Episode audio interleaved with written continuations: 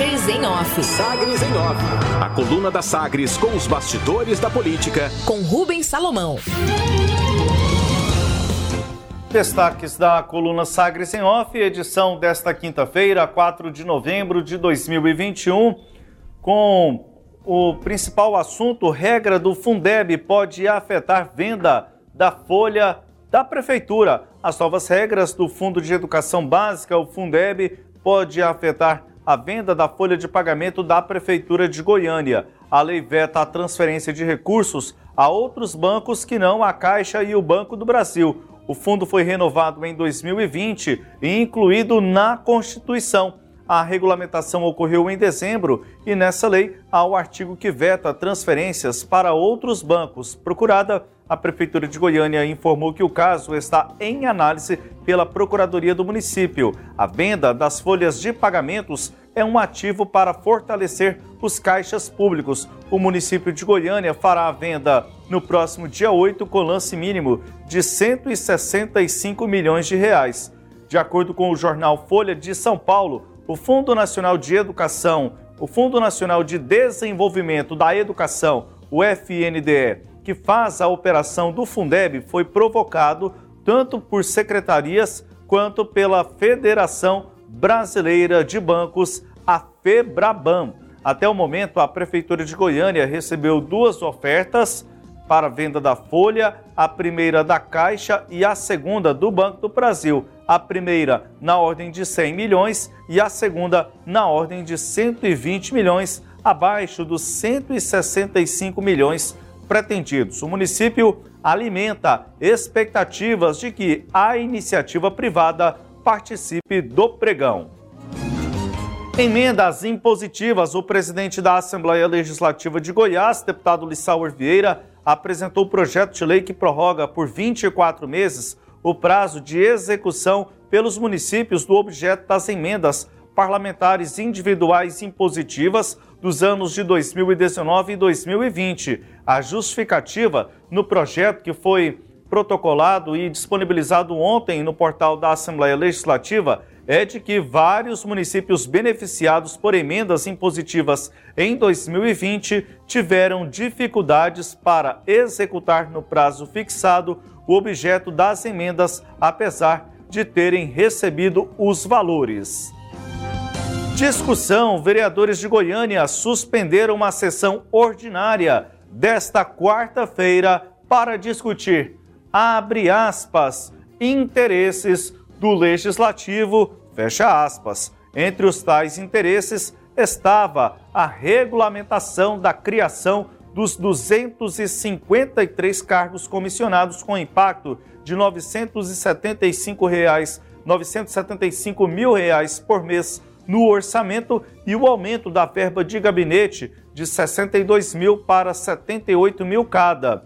A regulamentação é que, a, além da imposição da lei federal complementar 173/2020 que, que proíbe eh, o aumento de despesas com pessoal por parte dos estados e municípios até o final deste ano, ainda há a necessidade da aprovação de uma resolução que revoga o atual quadro de cargos. A matéria ainda está na Comissão de Trabalho lá da Câmara Municipal de Goiânia.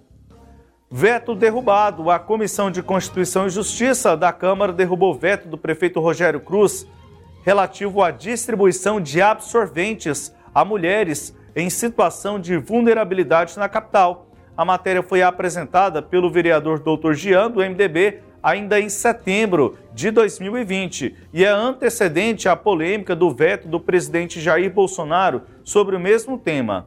Entre as justificativas para o veto está o aumento de despesas para o executivo por uma imputação de responsabilidade do legislativo. Apesar do veto, a Secretaria Municipal de Direitos Humanos e Políticas Afirmativas realiza a campanha de dignidade menstrual, iniciada no mês de agosto pela pasta, cuja proposta é combater a pobreza menstrual e construir políticas públicas. Em torno, o governador Ronaldo Caiado e o presidente estadual do MDB, o ex-deputado federal Daniel Vilela, voltaram a fazer agenda conjunta nesta quarta-feira. Desta vez, os dois estiveram presentes em cidades do entorno do Distrito Federal. Daniel Vilela disse que foi a primeira agenda que ele e Caiado marcaram presença na região do entorno, juntos após a confirmação da aliança entre os dois. Daniel Vilela disse que se trata de uma aliança ampla para as eleições de 2022. Desafio: o ex-governador Marconi Perillo, do PSTB, foi às redes sociais e chamou o governador Ronaldo Caiado para debate.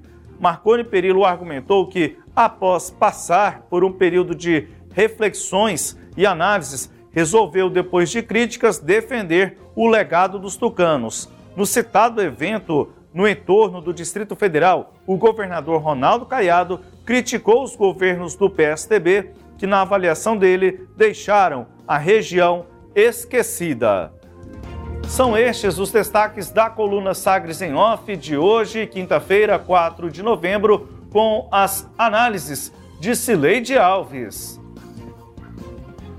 Samuel, essa informação aí que, que eu não sabia dela, né, que você traz aí, eu acho relevante, que há um, está na lei federal que criou a, a, o Fundeb, que renovou o Fundeb no ano passado, a obrigatoriedade do que os, de que os recursos do Fundeb sejam, sejam é, é, administrados apenas em bancos federais, a Caixa Econômica Federal e o Banco do Brasil. A grande questão é entender o impacto disso na privatização, né? Porque é, a prefeitura tem e recebe um montante de, de recursos aí mensalmente via Fundeb, obviamente que não é todo o recurso que, a, que ela tem que vem daí, mas é, a, a, o que se precisa entender é a prefeitura pode separar esses recursos na licitação e deixar esses recursos em outro banco que não o banco vencedor é, da licitação, né? Ou não? Ela tem que fazer todo o, o, a movimentação conjunta de, desses recursos? Eu acho que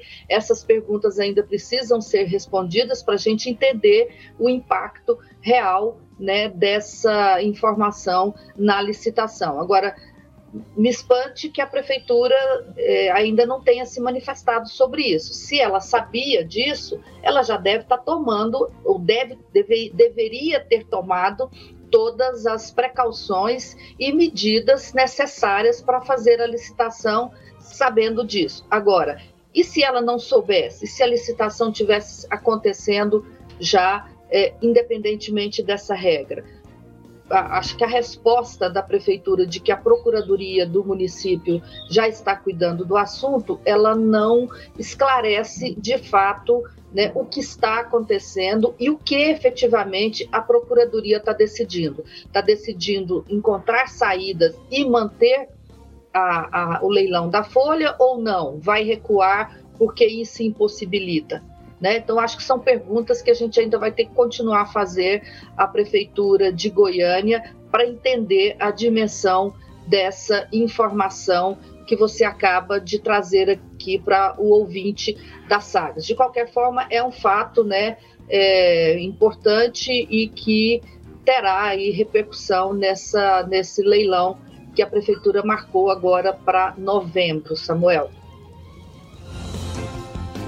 E por isso a incerteza e também a própria Federação Brasileira de Bancos não tem essa informação detalhada. Goiânia não é um caso exclusivo, é apenas um dos vários casos, inclusive prefeituras, Sileide, que já e estados também que já assinaram recentemente novos contratos e aí a manifestação da Federação Brasileira para que os municípios e também o próprio Ministério da Educação possa se manifestar quanto a este tema.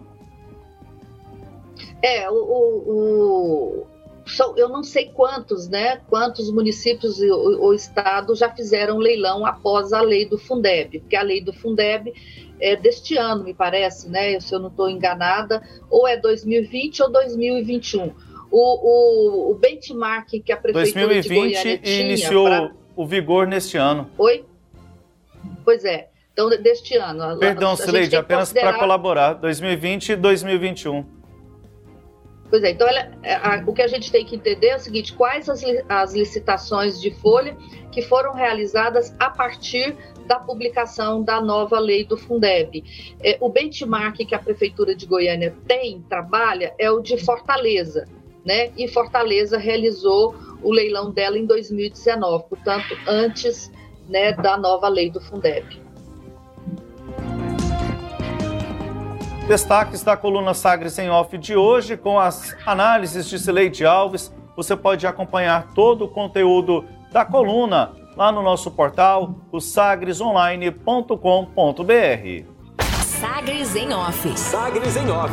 A coluna multimídia. Acompanhe ao longo do dia as atualizações no www.sagresonline.com.br. Sagres em Off.